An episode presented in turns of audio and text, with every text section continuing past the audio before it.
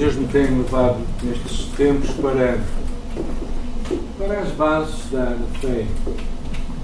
Acho que às vezes nós esquecemos a simplicidade do Evangelho e eu gostaria de, este dia, poder falar convosco acerca disto. A semana passada falamos acerca da, do bom pastor, ah, em João capítulo 10, e hoje vamos um pouco mais à frente, em João capítulo 12. Não sei quem é a pessoa que, que vocês mais gostariam de conhecer. É, uma pessoa de manhã disse que gostaria de ter conhecido o Fidel Castro. Mel, imagina quem seria, não é? Estás não é? é? Ou seja, pronto, quer dizer, é, eu até acho que seria uma pessoa se calhar interessante para nós conhecermos, não é? Uma das pessoas que eu gostaria de conhecer, que morreu esta semana, foi o Freitas Amaral. Acho que era, seria uma pessoa notável em muitos aspectos, levava umas posições interessantes dele, era um cristão católico, mas assumidamente cristão, que tomou posições interessantes de fé, uh, e defendeu alguns valores que eu acho muito interessantes. É? E neste episódio é interessante que aparecem duas pessoas que querem conhecer Jesus. Estas pessoas tinham vindo a Jerusalém para a cerimónia da Páscoa. A Páscoa judaica em Jerusalém era um festival. Pensa-se que havia cerca de 600 mil cordeiros para serem mortos. Você consegue imaginar? 600 mil cordeiros. Todo o bom judeu, uma vez por ano, no mínimo, ia a Jerusalém e oferecia sacrifício pelo seu pecado. Então vocês imaginam, é simples. Se houver 5, 3 mil pessoas, 3 milhões de pessoas, facilmente encontram 700, 800 mil famílias. E não, não sei quantos milhões haveria naquela altura de judeus, mas o povo judeu era um povo muito religioso. Então eles vinham e quando eles traziam os cordeiros, e eles deixavam, o cordeiro não era morto logo. O cordeiro vinha uns, uns dias antes para ser analisado, para ver se estava em condições, para ver se tinha doenças, e só se fosse um cordeiro sem doenças, sem defeitos, era oferecido a Deus. Também havia muita gente que se tinha convertido ao judaísmo. Não eram judeus, eram chamados prosélitos. Pessoas não judias que se convertiam ao judaísmo e que também vinham às festas judaicas. Normalmente havia três festas judaicas principais: a Páscoa, a primeira de todas, e depois havia os tabernáculos, a festa dos tabernáculos e. Hã? Não, não é. As primícias faz parte de um ou outro, mas faz agora. É, o Pentecostes, exatamente. O Pentecostes e depois os tabernáculos, que acontece em outubro agora. E o Pentecostes, 50 dias depois da Páscoa. Mas todo judeu, no mínimo, ia lá. E, e em João capítulo 12 encontramos uma conversa muito interessante 12, 20, diz assim: Ora, entre os que subiram para adorar durante a festa, alguns gregos também subiram. E estes foram ter com Filipe, que era de Betseba da Galileia, e lhe rogaram ao Senhor: Queremos ver Jesus. Filipe foi dizer a André, e André e Filipe comunicaram a Jesus. E respondeu-lhe Jesus: É chegada a hora de ser glorificado o Filho do Homem. Em verdade, em verdade vos digo que se o grande trigo caído na terra não morrer, fica ele só mas se morrer produz muito fruto. Quem ama a sua vida vai perdê-la, mas aquele que odeia a sua vida neste mundo, preservá-la para a vida eterna. Se alguém me serve, siga-me, e onde eu estou, ali estará também o meu servo. E se alguém me servir, o Pai o honrará. Agora angustiada a minha alma até a morte. E que direi eu? Pai, salva-me desta hora. Mas, precisamente com este propósito, eu vim para esta hora. Pai, glorifica o teu nome. E então veio uma voz do céu: Eu já o glorifiquei e ainda o glorificarei. A multidão, pois que ali estava, tendo ouvido a voz, dizia ter havido um trovão. Outros diziam: Foi anjo que falou.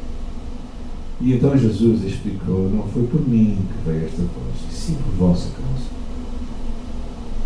Chegou o momento de ser julgado este mundo, e agora o seu príncipe será exposto. E quando for levantado na terra, trarei todos a mim. Isto o significado que género de morte seria, estaria para morrer. Replicou depois a multidão: Nós temos ouvido da lei aquilo que nos permanece para sempre. Como é que tu disse é necessário que o Filho do Homem seja levantado? Quem é esse Filho do Homem?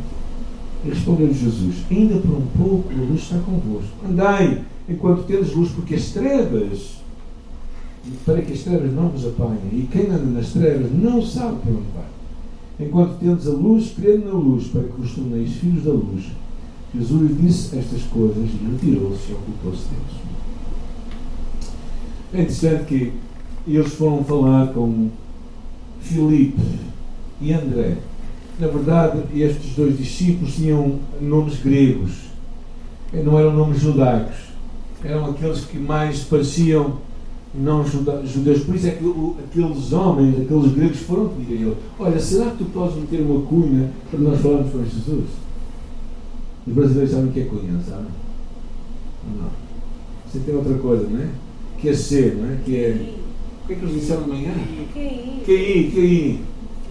Pode meter. É assim, não é? Sabe que é? QI que é. Quem indica. Ok, é isso mesmo.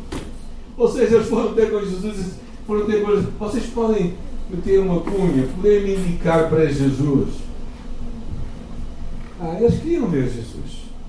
E é interessante que eles têm esta conversa, os, os dois ficam um, um deles, quando eles falam com o primeiro, sente um bocado um bocado sem saber o que fazer, fala com o André, e então os dois vão juntos falar com Jesus. Parece que Jesus nunca chega a falar com estes homens.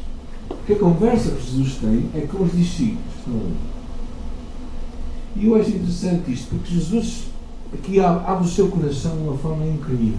A primeira coisa que ele diz é que para nós conhecermos Jesus, o grande antigo tem que morrer. É?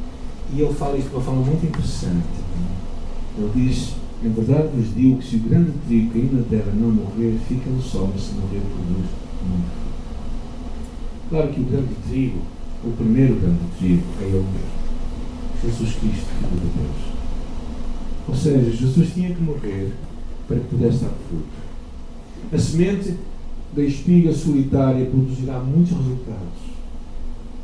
E a metáfora é muito interessante, porque parece que tem que morrer para depois poder viver. Se calhar nenhum de nós plantou já milho ou trigo, ou o que seja, mas se calhar todos nós, quando estávamos na escola, pegamos um feijão e colocámos dentro de um frasco. Dentro de um frasco imbuído em, imbuído numa, em água, não é? E vimos aquilo a começar a criar raízes e a crescer, não é? É uma coisa que eu acho que se faz, não sei se no Brasil fazem, mas é uma coisa muito universal, não é? É uma das formas de tu veres como a morte de algo vai produzir muito fruto. E Jesus basicamente a dizer assim: eu vou ter de morrer, eu vou ter de terminar para que eu veja o fruto da minha vida. E, uh, e Jesus deu o seu exemplo como pessoa, mas, mas ele também não fala isso somente para ele próprio, que é um testemunho dele mesmo. Mas ele fala para ti e para mim. Ele disse: se um grande trigo cair da terra não morrer de passou. O que é que Jesus está a dizer? A nossa caminhada para ver Jesus, muitas vezes temos que estar dispostos a morrer para algumas coisas que são importantes para nós. Quem tem filhos tem que estar dispostos a perceber que eles não trabalham. Às vezes pensamos que é a escola que os vai educar e enganamos redondamente porque somos nós os educadores. Pelo menos aparece lá encarregado de educação, não diz escola. Também não diz igreja. Okay? Diz não desencarregado de educação. Às vezes há escolhas na vida para nós podermos receber algo. Se nós queremos, por exemplo, ter uma relação com alguém, uma boa relação com alguém, então nós temos que investir nesse relacionamento. Porque se não investimos, não é? o que acontece basicamente é que ao longo do tempo nós nos tornamos ilustres desconhecidos. Não é? Eu estou casado há 34 anos já. E, e, e, durante estes 34 anos eu tenho mudado muito, a minha esposa também. Se nós não nos formos conhecendo e falando, nós nos tornamos ilustres desconhecidos. Nós temos que investir. Nós temos que, às vezes, também, se queremos alcançar algo, temos que privar de coisas para conseguir alcançar. Na vida espiritual é a mesma coisa. Tu e eu temos que estar dispostos. A nossa vida com Deus tem um preço a pagar. Isto era tão claro, tão evidente para os discípulos, que no meio daquela, daquele discurso de Jesus quente, numa dada altura, o, o Pedro perguntou: Senhor, mas nós que deixamos tudo, o que é que vamos receber de volta? É? E Jesus responde: é? Em verdade, em verdade, digo que não há ninguém que tenha deixado casa, mãe, irmãos, irmãs, mulher, filhos ou campos, por amor de mim e do Evangelho, que não receba cem vezes tanto, já neste tempo, em casas, irmãos, irmãs, irmãs e filhos e campos, com perseguições, e no século vindouro a vida eterna. Ou seja, há uma promessa clara. Porquê? Porque Cristo nos substituiu e Ele foi o primeiro que morreu para que visse o seu trabalho. É interessante que Isaías 53 diz: O trabalho da sua alma ele verá e ficará satisfeito. O grande trigo que morreu foi Jesus. E a espiga que nasceu foi. Quem é que foi? A igreja. Fomos, foste tu e eu. Fomos a igreja. Não é? Fomos nós. Eu acho interessante esta primeira imagem de Jesus. Jesus abrindo o seu coração. A segunda coisa que ele diz, eu acho interessante, no versículo 25. Quem ama a sua vida vai perdê-la. Mas quem perde, quem odeia a sua vida neste mundo, vai preservá-la para a vida eterna. Esta palavra é interessante, é, esta chamada para amarmos Deus acima de todas as coisas. A palavra aqui que aparece vida, que está aqui, quem ama a sua vida, está a falar da vida terrena, não é? Referindo-se à sua própria alma, no grego. Há duas palavras para vida. E esta palavra que ele usará aqui está a falar da sua vida terrena. Por isso, quem, quem diz aquilo, quem ama a sua vida vai perdê-la. Sua vida, porquê que nós perdemos a nossa vida terrena? Porquê? Porque quando tu e eu juntamos aquilo que é parecido, nós vamos parecer com isso. É? Quem já descobriu que está a envelhecer? Ok, alguns não, estão, descobriram ainda, não tenho que buscar mais sabedoria do alto. Mas nós, nós estamos, não é? Alguns já chegaram à idade do condor, não é? Condor, não é? Mas, mas Jesus é, interessante dizer quem ama a sua vida, a sua vida terrena vai perdê-la. Mas quem odeia, ou seja, nós temos que esbofetear, nós temos que fustigar-nos. É isso que Jesus está aqui a falar. Pegar como os monges faziam nas suas celas e, e tratar mal o seu corpo. O que ele quer dizer com odiar? Basicamente, o que ele está a dizer é tornar em segundo plano. A sua vida passar a ser um segundo plano, por amor de Deus. Deus é o primeiro plano em nossa vida. A nossa vida é o segundo plano. Ele troca aqui, uma série, aqui umas palavras muito interessantes de vida. Não é? Quem odeia a sua vida, está falando da vida terrena, vai preservá-la para a vida. E a palavra vida aqui é outra, no grego, que é Zoé, está a falar da vida eterna. Ou seja, se estás disposto a perder a tua vida terrena e a pôr Deus em primeiro lugar na tua vida, tu vais ter uma vida eterna. Então, o que é que tu queres ter? Algo que vai durar pouco tempo ou algo que vai durar para sempre? O que é que tu queres ter? Um quilo de carne ou uma vaca inteira? Basicamente é isso. Ou seja, o que é que tu vais escolher? Talvez alguns queiram antes o quilo porque não sabem o que fazer com a vaca, não é? Mas isso é outra história, não é? O, o que basicamente Jesus está aqui a falar é que a vida que Ele tem para nós, a vida eterna que Ele tem para nós, é muito maior. E nós precisamos de amá-lo acima de tudo e de todas as coisas. E nós vamos fazendo escolhas. E como eu costumo dizer, nós fazemos as escolhas e as escolhas fazemos em nós. Aos 18 anos, eu tive uma escolha na minha vida. Eu ou ia para a universidade ou ia para a escola bíblica. Eu tinha uma convicção de que devia ir para a escola bíblica. Para tristeza dos meus pais, eu fui para a escola bíblica. Mais à frente, eu acho que eles ficaram contentes com a minha escolha. Mas às vezes é assim na vida. Nós temos que fazer escolhas sábias, olhando para a eternidade. Um dos filmes que mais eu aprecio é a lista de Schindler. É um dos filmes da minha vida. E na lista de Schindler fala acerca daquele homem que era que decidiu eh, proteger os judeus e recolhê-los na sua casa, na, na, na sua fábrica de armamento.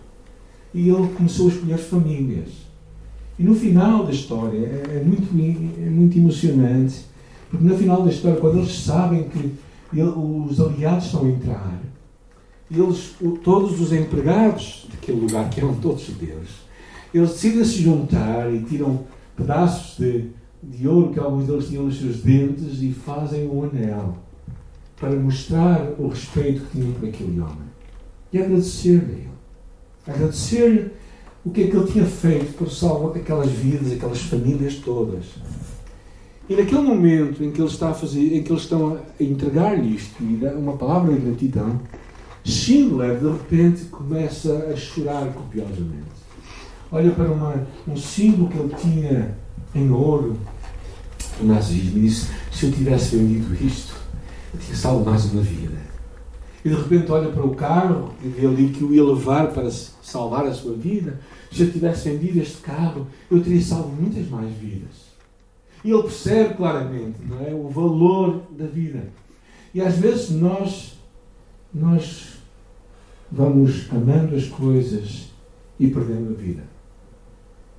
E, e Jesus, quando está a chegar a este ponto, porque ele está a poucos dias da sua morte. Esta conversa acontece, eu penso que é na segunda-feira.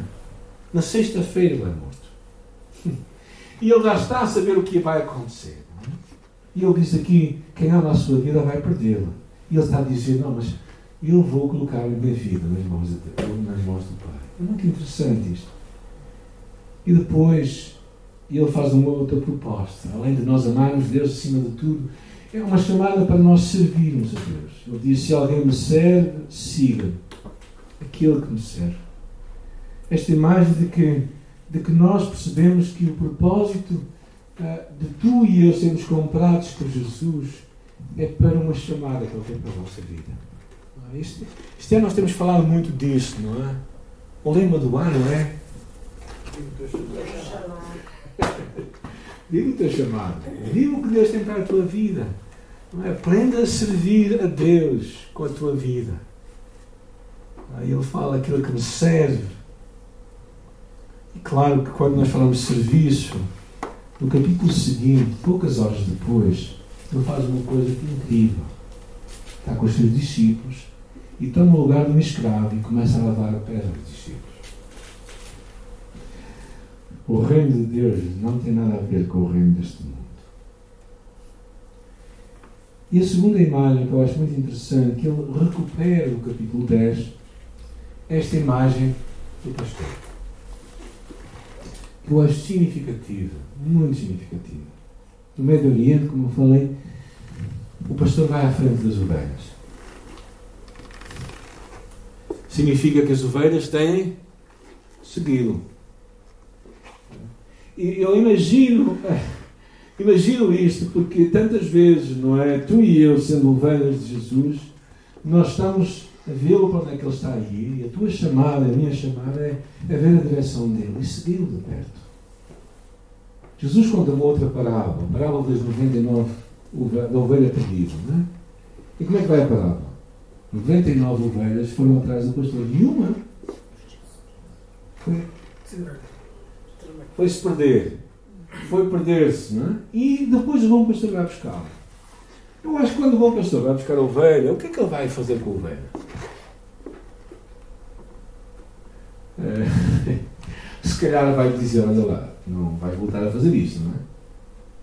Mas eu acho que é, é muito interessante que tipo de ovelha sou eu? É? Estou eu a seguir Jesus? Porque a chamada, a semana passada nós fizemos um exercício que é tentar parar a tua vida hoje, agora, neste momento, tentares parar e perguntar-te a ti mesmo: estou eu a seguir Jesus? Se tu e eu queremos estar debaixo do cuidado de Jesus, temos que estar a segui-lo. Porque senão arriscamos uma coisa, é que mais à frente ele vem, ele vem ao nosso encontro, mas já estamos muito longe. É? E vamos afastando cada vez mais. E, e esse é o problema de nós.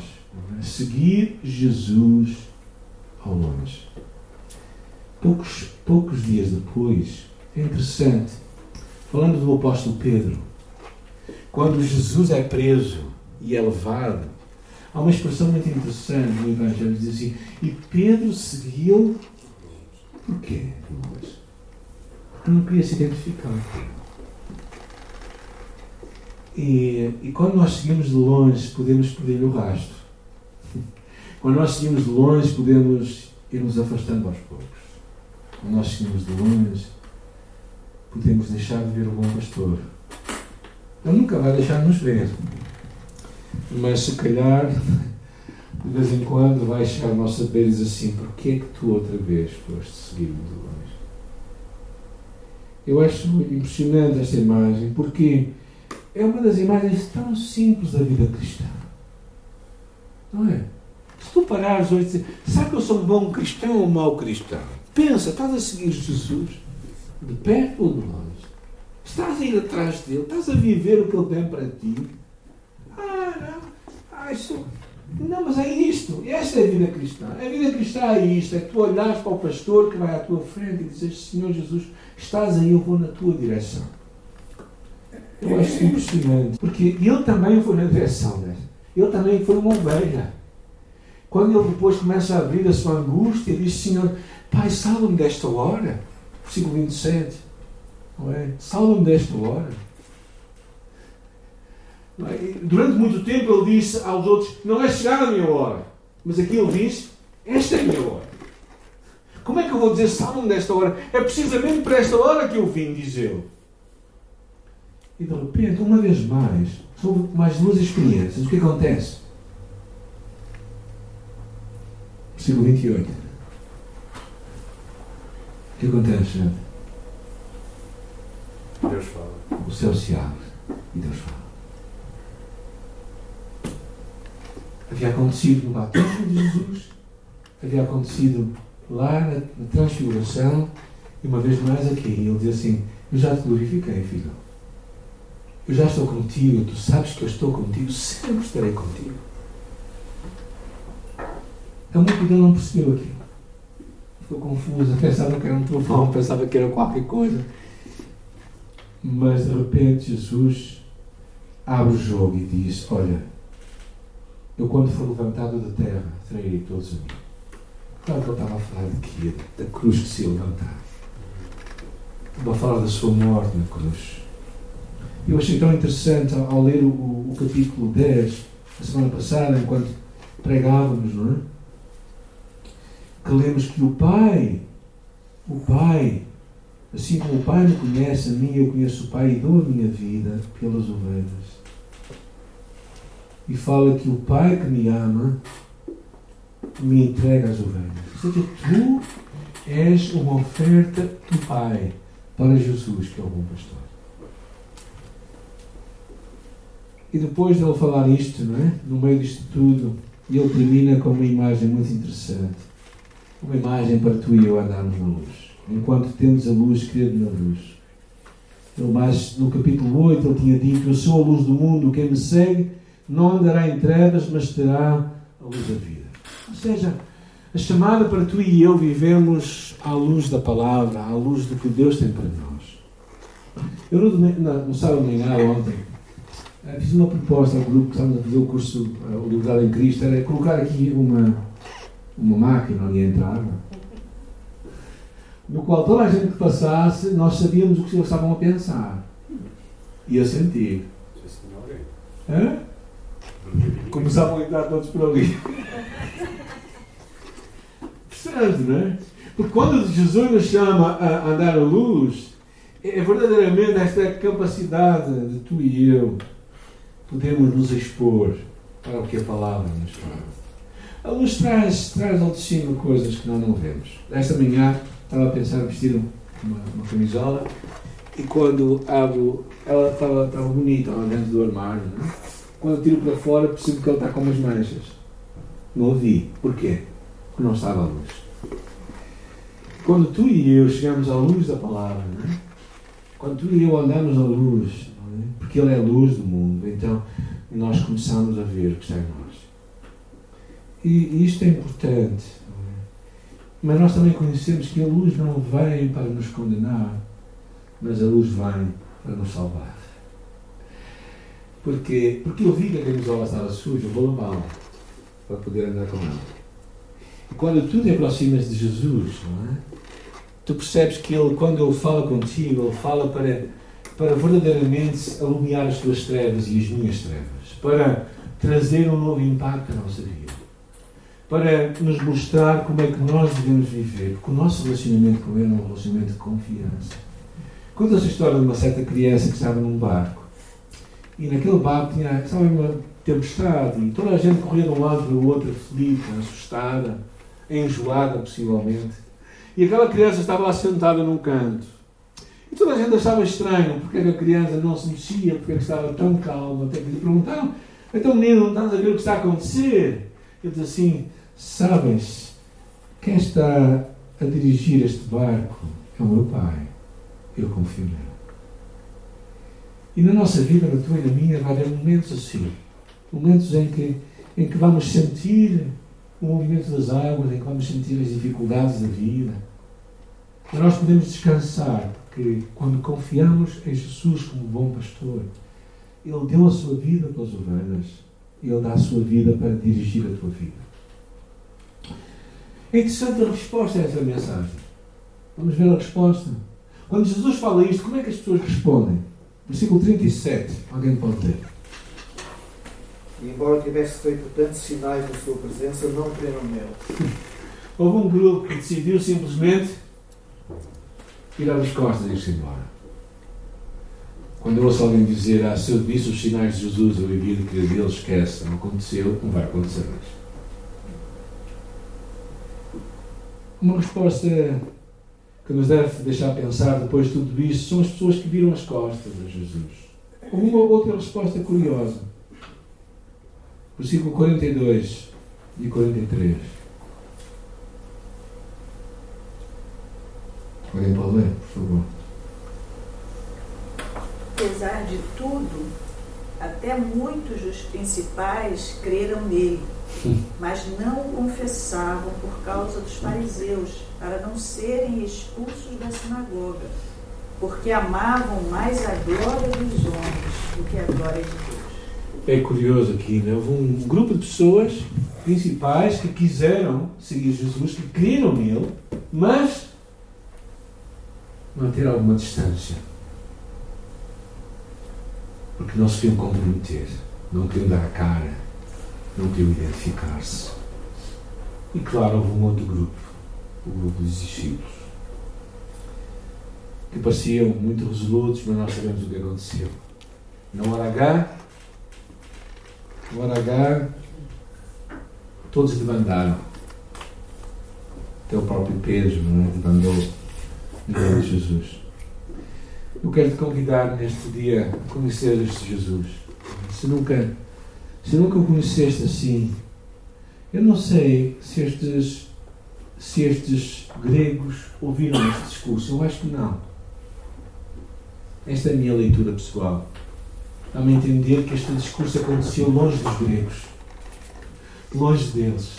Eu tenho pena disso. Sinceramente tenho pena. Acho que eles mereciam ter ouvido estas palavras. Uh, mas possivelmente vieram conhecer Jesus, talvez, não sei. Mas o que eu quero te convidar é, é, também conhecer este Jesus. Este Jesus que decidiu morrer para que tu tivesses vida. Decidiu acreditar que sua, o seu grande trigo, a sua vida valia a pena ser derramada para que tu e eu pudéssemos conhecer a Deus.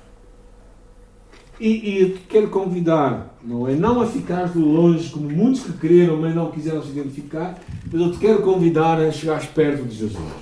Assumir a tua fé de uma forma autêntica, a não teres medo de acreditar nele e, e verdadeiramente identificares com ele. Porquê? Porque um dia também Deus também vai procurar aqueles que se identificam com ele.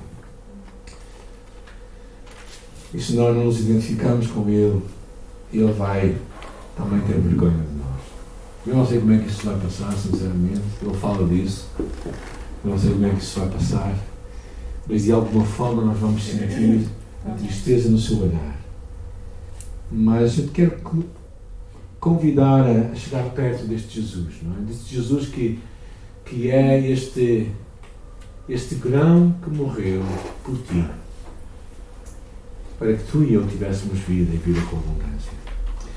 E te quero convidar a segui-lo de perto, como uma ovelha o bom pastor, a ver para onde é que ele está a ir, para ver para onde é que ele está a dirigir a tua vida e não teres medo nesse caminho, de enverdar nesse caminho, de abraçar esse caminho para ti. Vamos fechar nossos olhos, vamos entregar este tempo a Deus. Obrigado pela tua palavra, Senhor, nesta tarde. Ficar em pé. Obrigado, Senhor, por tudo tu estás a falar a nossa vida nesta tarde. Obrigado por recordarmos o teu amor por nós. Não queremos ver esta mensagem simplesmente algo para nós, mas queremos apreciar o teu amor, Senhor, nesta tarde. Obrigado, Jesus. Obrigado por nos amares tanto a ponto de dar a tua vida por nós, Senhor. Eu te louvo, Senhor, por isso. Te agradeço todo o meu coração pelo teu amor por nós nesta tarde. Te agradeço, Pai, pela tua entrega para que nós tivéssemos vida em abundância, para que nós tivéssemos um bom pastor, para que nós tivéssemos a luz do mundo, para que nós tivéssemos alguém a quem seguir e alguém a quem servir. E por isso eu louvo o teu nome nesta tarde, Senhor. Louvo o teu nome pelo Cordeiro Pascal imolado, entregue por nós. Nós bendizemos teu santo nome, Pai. E permite que cada um de nós possa também, em resposta, entregar a sua vida, Pai, por ti. E nossa oração em nome de Jesus. Amém.